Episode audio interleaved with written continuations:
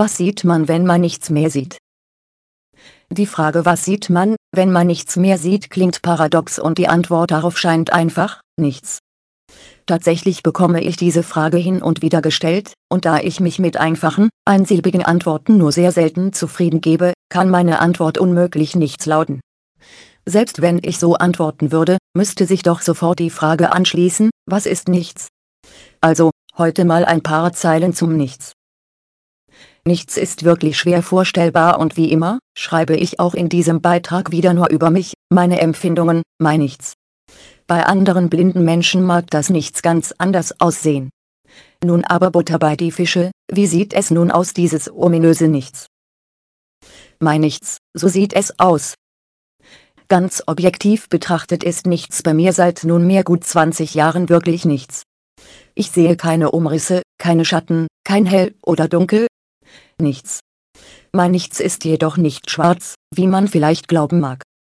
Mein Nichts ist eher vergleichbar mit einem Testbild beim Fernseher, also so ein Gekrissel aus schwarzen, weißen und grauen Pünktchen. Ganz dicht vor meinen Augen hängt nun also so eine Mattscheibe. Sagen wir lieber ein Vorhang, ich glaube das Muster nennt man auch Pfeffer und Salz. Doch die Farbanteile sind nicht immer gleich verteilt. Bin ich müde oder traurig, überwiegt Pfeffer. Die meisten Tage sind jedoch gut gesalzen.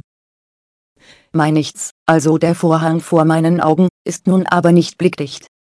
Durch den feinen Stoff hindurch kann ich schemenhaft meine Umgebung erkennen. Natürlich nicht wirklich.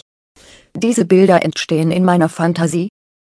Wenn ich also am Schreibtisch sitze, vor dem Laptop, dann sehe ich durch den Vorhang hindurch meine Finger, die über die Tastatur fliegen und das Display des Laptops aufgeklappt vor mir aus dem Augenwinkel das Fenster. Zugegeben, nicht sehr fantasievoll.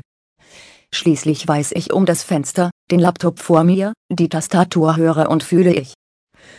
Doch auch wenn ich eine Straße entlang laufe, sehe ich durch den Vorhang hindurch Häuser, Fahrradständer, einen Zebrastreifen oder eine Baustelle. Alles Informationen, die ich über die anderen Sinne bekomme oder auch meine Fantasie. In einem Kinofilm habe ich auch schon einmal eine Brücke gesehen, die bei der anschließenden Beschreibung der Szene zu viel Verwirrung geführt hat.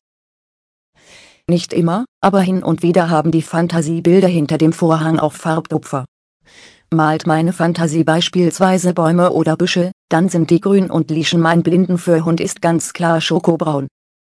Was auch immer schokobraun ist, über Farben habe ich in einem früheren Beitrag, Blindet mit den Tierchen, die nachts die Kleider enger nähen Lösung, shoppen, schon einmal geschrieben flüchtige Fantasiebilder oder doch nicht.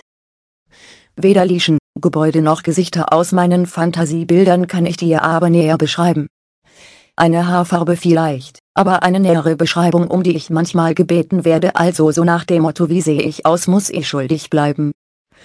Sobald ich versuche diese Fantasiebilder zu greifen, rieseln sie wie Pfeffer und Salz zwischen meinen Fingern hindurch. Du kennst das vielleicht von Traumbildern so deutlich sie im Traum noch waren, so schnell verschwimmen sie nach dem Aufwachen. Apropos Träumen, ebenso wie ich meine Umwelt tagsüber erlebe, so träume ich auch. Also, mein Nichts ist schwarz, grau und strahlend weiß, manchmal mit Farbtupfern. Nichts können Häuser, Gesichter oder Brücken sein.